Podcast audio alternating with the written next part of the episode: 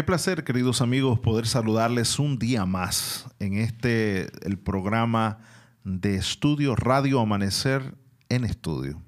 Un programa donde nos enfocamos en el análisis, el estudio de la Biblia en el marco de la lección de la escuela sabática de eh, este trimestre que está enfocado en el libro de Isaías. Consolaos, pueblo mío. Esta semana estamos estudiando la lección número uno y se titula Crisis de Identidad. Y el versículo para memorizar durante esta semana está en Isaías 1.18, que dice, venid luego, dice Jehová, y estemos a cuenta. Si vuestros pecados fueren como la grana, como la nieve serán emblanquecidos, y si fueren rojos como el carmesí, vendrán a ser como blanca lana. Un saludo especial desde la Universidad Adventista Dominicana para todos, donde se están dirigiendo el estudio de estas lecciones.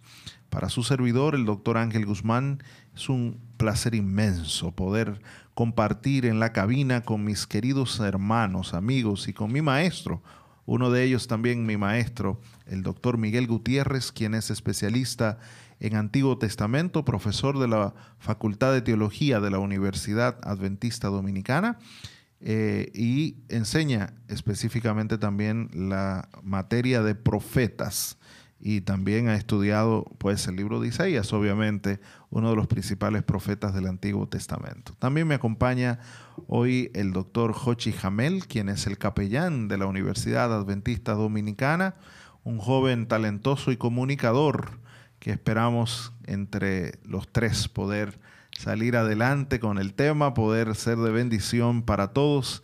Y para mí es un honor inmenso poder compartir con mi maestro y mi querido amigo Jochi Jamel.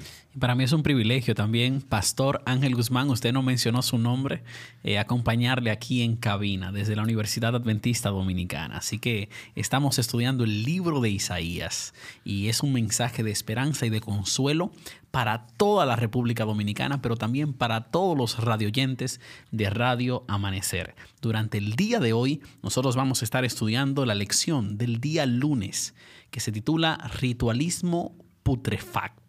Es un título bien interesante, ¿ah?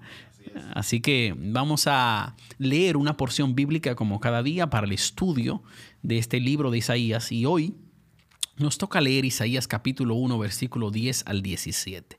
Pero antes de leer la palabra de Dios, quisiera invitar a toda nuestra comunidad. Si estás en un autobús ahí, deja tus ojos abiertos, pero si estás en tu casa ahora con nosotros, cierra tus ojos y pidamos la dirección de Dios para estudiar la palabra. Oremos juntos. Padre bueno que estás en el cielo, toda la gloria sea para ti, Jesús. Ahora que vamos a estudiar tu palabra, queremos que tu Espíritu Santo nos hable claramente a través de ella. Estamos estudiando un libro que nos recuerda la obra maravillosa de restauración que tú quieres hacer en nosotros. Ayúdanos a estar dispuestos a ser lavados por ti, oh buen Jesús. Dirígenos, oh Señor, en el nombre de Jesús. Amén y amén. Quisiera poder leer con todos ustedes. Tomen su Biblia ahí donde están, préndanla, eh, pónganse ahí a estudiar con nosotros. Isaías capítulo 1, versículo 10 al 17. Eso está dentro del contexto de la segunda parte del capítulo número 1. Vamos a leer juntos. Versículo 10. Oíd la palabra del Señor, gobernantes de Sodoma, y escuchad la instrucción de nuestro Dios, pueblo de Gomorra ¿Qué es para mí la abundancia de vuestros sacrificios? dice el Señor. Harto estoy de holocaustos de carneros y de cebo de ganado cebado, y la sangre de novillos, corderos y machos cabríos no me complace. Cuando venís a presentaros delante de mí, ¿quién demanda esto de vosotros de que pisoteéis mis atrios? No traigáis más vuestras vanas ofrendas. El incienso me es abominación luna nueva y día de reposo, el convocar asambleas. No tolero iniquidad y asamblea solemne. Vuestras lunas nuevas y vuestras fiestas señaladas las aborrece mi alma. Se han vuelto una carga para mí. Estoy cansado de soportarlas. Verso 15. Y cuando extendáis vuestras manos, esconderé mis ojos de vosotros. Sí, aunque multipliquéis las oraciones, no escucharé. Vuestras manos están llenas de sangre. Lavaos, limpiaos, quitad la maldad de vuestras obras de delante de mis ojos. Cesad de hacer el mal, aprended a hacer el bien, buscad la justicia, reprended al opresor, defended al huérfano y abogad por la viuda. Y yo creo que si seguimos leyendo voy a leer hasta el 18. Venid ahora y razonemos, dice el Señor, aunque vuestros pecados sean como la grana, como la nieve serán emblanquecidos, aunque sean rojos como el carmesí, como blanca lana, quedarán. Yo digo gloria a Dios por este texto bíblico que vamos a estudiar. Yo sé que hay mucha, mucha información, mucho contenido. Así que quisiera poder invitar a nuestro experto en el libro de Isaías, el doctor Miguel Gutiérrez, quien nos acompaña, a que pueda eh, eh, esbozarnos ese, ese rito, ese, esa parte que habla acerca de la adoración allí en el libro de Isaías, en el capítulo 1, versículo 10 en adelante. Sí, en primer lugar, eh, un saludo para todos los amigos que nos escuchan. En primer lugar, quería decir, em, este es un texto célebre que se menciona siempre cuando se habla de los profetas. Otro texto es Amós 5, ¿verdad? Cuando se describe el ritualismo. El ritualismo describe una actitud fanática con las formas de la religión, olvidando el corazón de la relación con Dios. Aquí vemos eh, en esta lista larga, desde el versículo 10 al versículo 15, una lista, parece que el profeta se deleita en enumerar los sacrificios, los animales, los rituales, las fiestas, ¿verdad? Pero aquí tenemos que eh, ver qué es lo que está haciendo el profeta. El profeta se está burlando. Esa es una Em, típica característica de los profetas. No siempre es así, pero a menudo ellos se burlan ¿no? de cómo nosotros como humanos acumulamos las formas, las oraciones, las alabanzas, pensando que mejoramos nuestro estatuto delante de Dios. Y así que el profeta derriba eso burlándose. No es así. Y esto culmina en el versículo 15 con la cosa más íntima en la relación con Dios, que es precisamente la oración. Cuando levantan sus manos. En esa época se oraba con las manos alzadas, ¿verdad? Y es en ese sentido que se está hablando aquí. Cuando levantan sus manos, yo, yo aparto de ustedes mis ojos. Aunque multiplican sus oraciones, no las escucharé. Y termina entonces con la razón por qué Dios no ve todo esto. Pues tienen las manos llenas de sangre. Entonces toda esa lista ritualística arriba llega a la cosa más personal, cuando nosotros nos dirigimos a Dios para orar, para decirle, Dios dice, yo no escucho. ¿Por qué? Y ahí viene una sola frase interesante, una lista de cuatro o cinco versículos y una sola frase que dice el pecado. Vuestras manos que, que alzan hacia mí están llenas de sangre, de violencia, de opresión. Yo no puedo responder a eso. Así que ese es un elemento, me parece, importante. A eso el profeta contrapone en los versículos 16 y 17 lo que hay que hacer Así que del 10 al 15 es lo que ellos están haciendo. Y en los versículos 16 al 17, lo que Dios quiere, hay nueve imperativos. Esta es una cosa impresionante, ¿verdad? A través de esta acumulación de imperativos, el profeta quiere impresionar. Lávense, limpiense, aprendan a hacer el bien, busquen la justicia, defiendan al huérfano, a la viuda. Aquí se ve entonces la presentación del mensaje profético. A Dios más que las formas, las oraciones, los cantos, eh, los rituales con los cuales podemos llenar nuestra iglesia, le interesa qué estamos haciendo por nuestro semejante. ¿Dónde está nuestra acción por los débiles, por los pobres, por los huérfanos, por las viudas? Ustedes se podría pensar que esto es una cosa nueva, pero no es así. En las leyes del Pentateuco, eh, Éxodo, por ejemplo, 21 al 23, este es el sentido de la alianza con Dios. Hay que crear la sociedad justa, donde el juicio es dado al que eh, tiene la justicia y el castigo a aquel que se equivocó. Se enseña a ocuparse de los débiles, de los pobres. Así que los profetas, Isaías, está simplemente recordando al pueblo lo que tenían que hacer. Entonces aquí viene el pecado específico del pueblo. Antes, al inicio del capítulo, se hablaba del pecado en general, pero ahora aparece el pecado específico. Es esta falta de misericordia, esta insensibilidad con la gente más necesitada y pobre.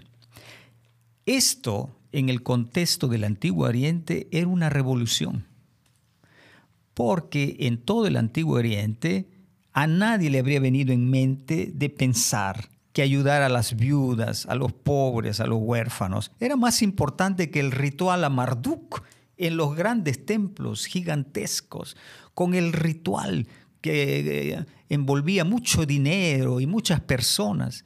Eso habría parecido como una locura. Pero aquí los profetas revolucionan la religión la religión no son las formas, no son los rituales, las oraciones, son las personas, sobre todo las personas que tienen necesidad, que sufren. Lo que veo aquí, profesor, es que hay como un reenfoque de la forma como nosotros nos relacionamos con Dios. Pastor Hochi, parece como que el Señor está diciendo que cosas que Él mismo nos pide que hagamos también, pueden ser que nosotros corramos el peligro de que esas cosas no, no funcionen por ejemplo, la cantidad de oración. Me llama la atención tres puntos aquí. El, número uno es el asunto de las manos, esa concentración. Dice, tus manos están manchadas, están llenas de sangre. Pero en el contexto anterior habla de la cantidad de sacrificios también. Y yo estaba pensando en, que cuando se hacían sacrificios también había sangre de por medio. Aunque no está hablando de lo mismo, las manos llenas de sangre está hablando de la violencia, el abuso, las cosas que se están haciendo mal, eh, el homicidio eh, en Israel, la falta de justicia probablemente que había en el pueblo, pero, pero cómo había que mancharse también las manos para hacer los sacrificios. Y, sin embargo estos sacrificios no estaban llegando, eh, cubriendo el, espacio que debían cubrir, cumpliendo el cometido por el cual fueron hechos, porque simplemente tenía que haber una conexión entre la acción y la intención, ¿eh? y, ellos estaban olvidando lo más importante. Otro, otro detalle que me, que me llama mucho es que el llamado del versículo eh, donde empiezan estos imperativos, en el versículo 16, comienza diciendo, lávense y límpiense. Termina hablando de las manos sucias, ¿eh? Y comienza diciendo, lávense. Hay una conexión clara, no es un llamado abstracto, es un llamado directo a la, situación que está ocurriendo allí. Y la cantidad de oración también. El Señor dice, yo voy a, no voy a prestar oídos a, sus oraciones. Aunque multipliquen sus oraciones. Aunque la multipliquen. No sé si hay muchos versículos en la Biblia que hablen de que Dios no va a escuchar oraciones así de una forma tan contundente aunque ustedes oren más y aunque oren por horas y aunque convoquen días de ayuno y lo que sea. Él dice que va a esconder sus ojos de ellos. Yo no los voy a ver y no. ¿Por qué? Porque cuando la acción de adoración hacia Dios no está acompañada por una intención pura del corazón, por una transformación clara, entonces no hay valor para esas acciones externas. Y eso es muy importante, porque hoy también nosotros tenemos los mismos desafíos. Puede ser que muchas personas se confundan y crean que por la cantidad de oración o la cantidad de sacrificios que puedan hacer, ahora ya no sacrificamos animales, pero hay cosas que son eh, el tiempo equivalentes. de rodillas, la caminata que hacen. Pero no, no experimentan una, una transformación profunda allí.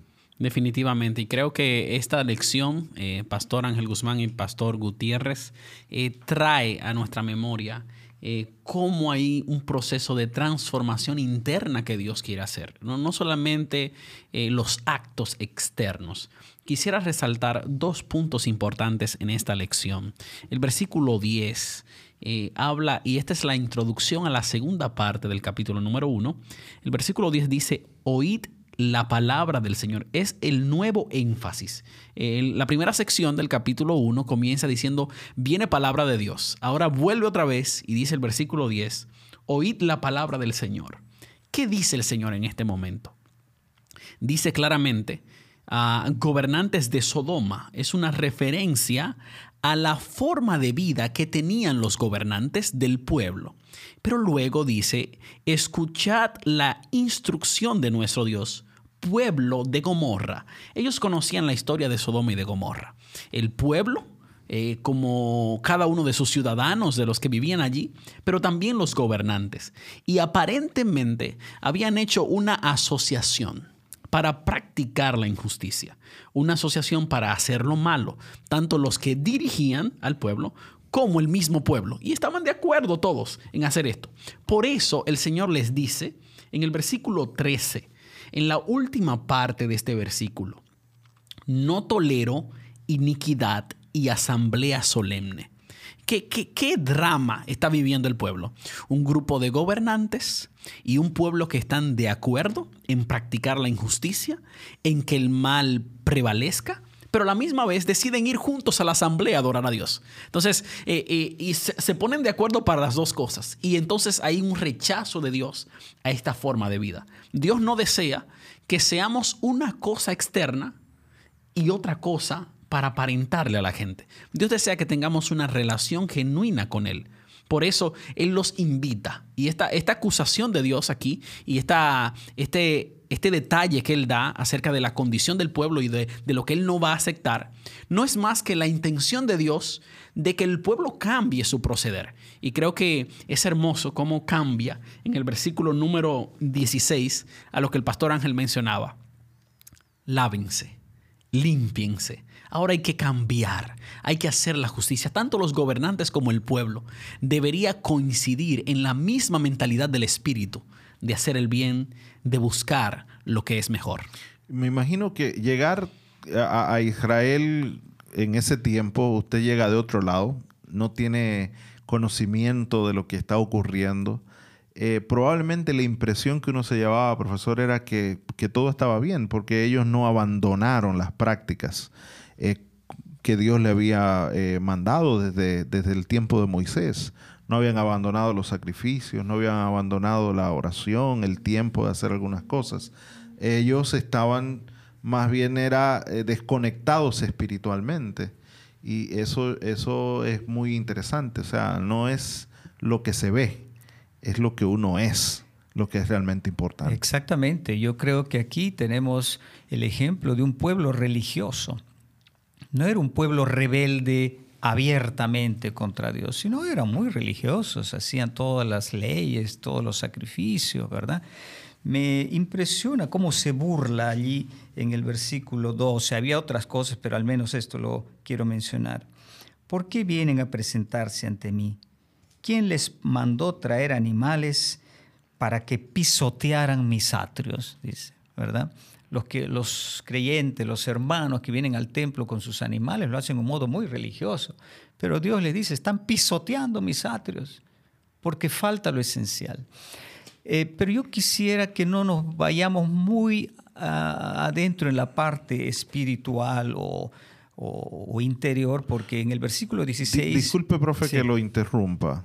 Eh, es que me llama la atención y probablemente a otra persona le llame la atención que usted en dos veces ha utilizado eh, la palabra se burla de, del pueblo a través del profeta, se está burlando, eh, usa un lenguaje que, no es eh, común, es como un sarcasmo. ¿Cuál sería la intención? Porque burla en el contexto nuestro, en Latinoamérica, podría ser visto como algo despectivo, algo que es abusivo, desprecio pero es obvio que Isaías no tenía esos sentimientos.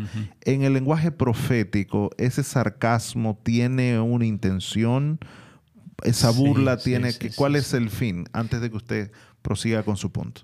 Sí, gracias. Esto hay que aclararlo. Yo creo que es una acusación. Los profetas eh, acusando para despertar al pueblo utilizan diversas formas. Uno es una acusación directa, como comienza el capítulo, ¿verdad? Oíd cielos, escuchad tierra.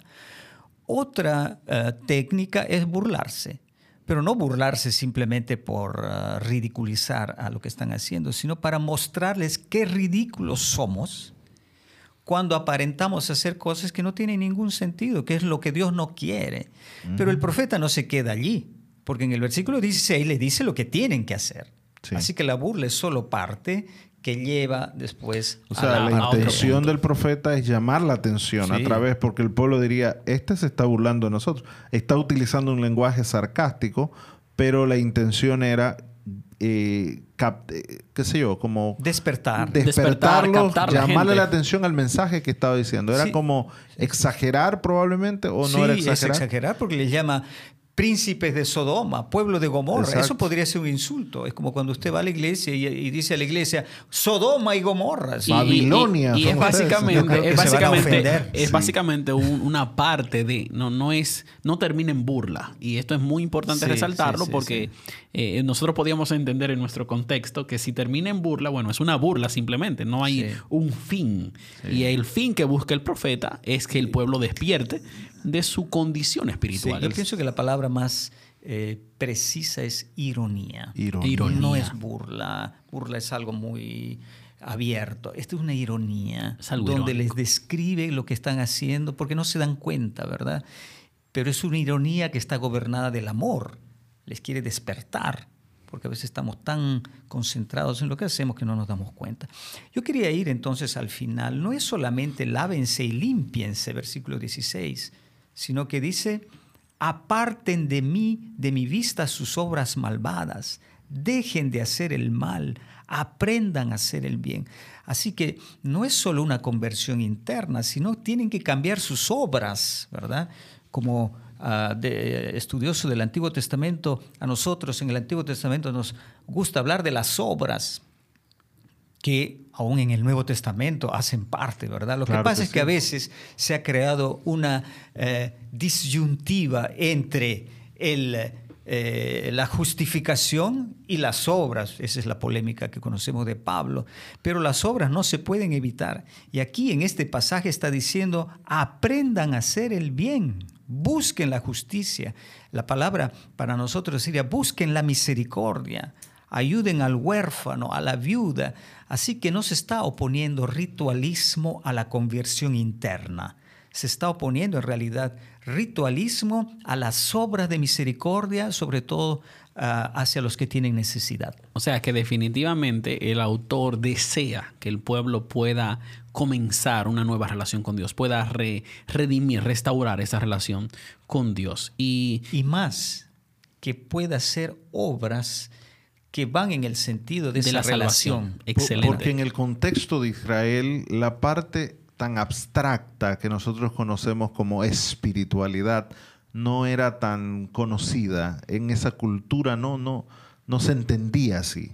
La yo diría que se conocía, perdón que le interrumpa, yo, quiero, yo pienso que se conocía, si leo los salmos, hay espiritualidad, solo que la espiritualidad no se queda allí está unida a una acción. Exactamente. Es todo el hombre que está. Porque espiritualidad, eh, a lo que me refería, no existe es solo cuando se queda en lo abstracto, en el sentimiento. Espiritualidad es algo que se manifiesta. En acciones. Y es lo que no se entiende también en el Nuevo Testamento cuando se habla de obras de la ley. Lo que se está hablando simplemente es precisamente lo mismo. Es hacer cosas que no vienen como el producto de una transformación de Dios eh, no, no, no son el producto de una relación profunda con Dios, que es la que debe producir que nosotros hagamos el bien. Y yo tengo una pregunta, Pastor Ángel, eh, porque esto se está poniendo bueno. En el capítulo 1, versos 16 y 17, eh, el Pastor Gutiérrez mencionaba un sinnúmero de acciones de obras que hay que hacer. Y menciona que hay que cesar de hacer el mal, aprender a hacer lo bueno, buscar la justicia, reprended al opresor, defended al huérfano y abogad por la viuda. ¿Hay alguna relación entre eh, Antiguo Testamento, Isaías 1, 16 y 17 y Jesús? O sea, ¿Jesús utilizó estas palabras o, cómo puedo relacionarlo ahí en Mateo 23? ¿Hay alguna mención, pastor? Yo, pienso que el centro del mensaje de Jesús fue este también.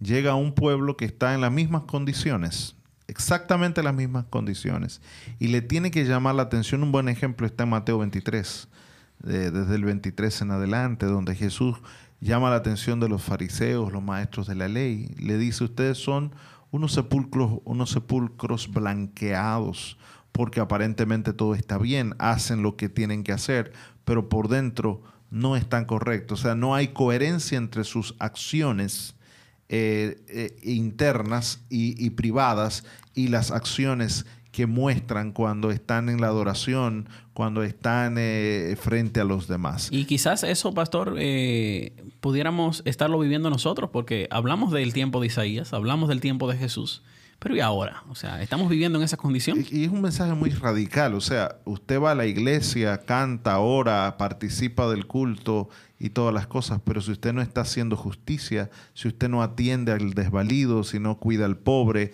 si no hace lo que tiene que hacer con su prójimo, eh, su adoración también a Dios no le agrada. Le, va a producir lo mismo que describe aquí el capítulo 1 de, de Isaías. Es una lección importante para nosotros tiene que haber una coherencia, pero no es una coherencia abstracta, porque a veces tendemos mucho a espiritualizar las cosas. Es una coherencia de nuestra acción que demuestre que realmente somos justos, porque Dios nos transforma el corazón, porque Dios está en nosotros, que cuidamos al débil, que cuidamos al, al que está oprimido, que no somos nosotros acciones de opresión. Y eso entonces se combina que cuando yo adoro a mi Dios, mi adoración es bien recibida por el Señor. Amén. Y yo digo gloria a Dios por eso. Por eso estamos estudiando este lunes eh, la lección Ritualismo Putrefacto.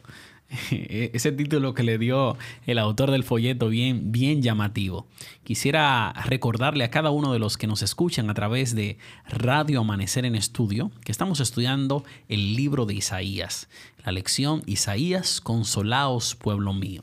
En esta semana estudiamos crisis de identidad. El día de ayer estuvimos hablando de oíd cielos. El día de hoy, lunes, hablamos de ritualismo putrefacto. Mañana, martes, estaremos hablando de el argumento del perdón. ¡Wow! ¡Qué lindo cuando somos perdonados! Ah, también el miércoles hablaremos de comer o ser consumido. El día jueves estaremos hablando de el fatídico canto de amor.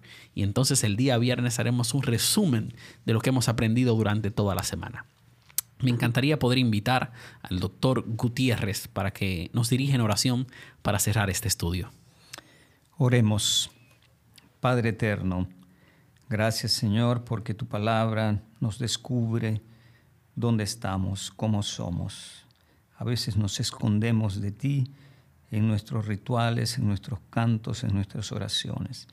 Y gracias por este mensaje profético que nos descubre y nos dice que lo principal es practicar la misericordia, ayudar a los que sufren, ayudar a los que tienen necesidad. Ayúdanos, Señor, a hacer en nuestra religión prácticos, no solo teóricos. En el nombre de Jesús, amén. amén.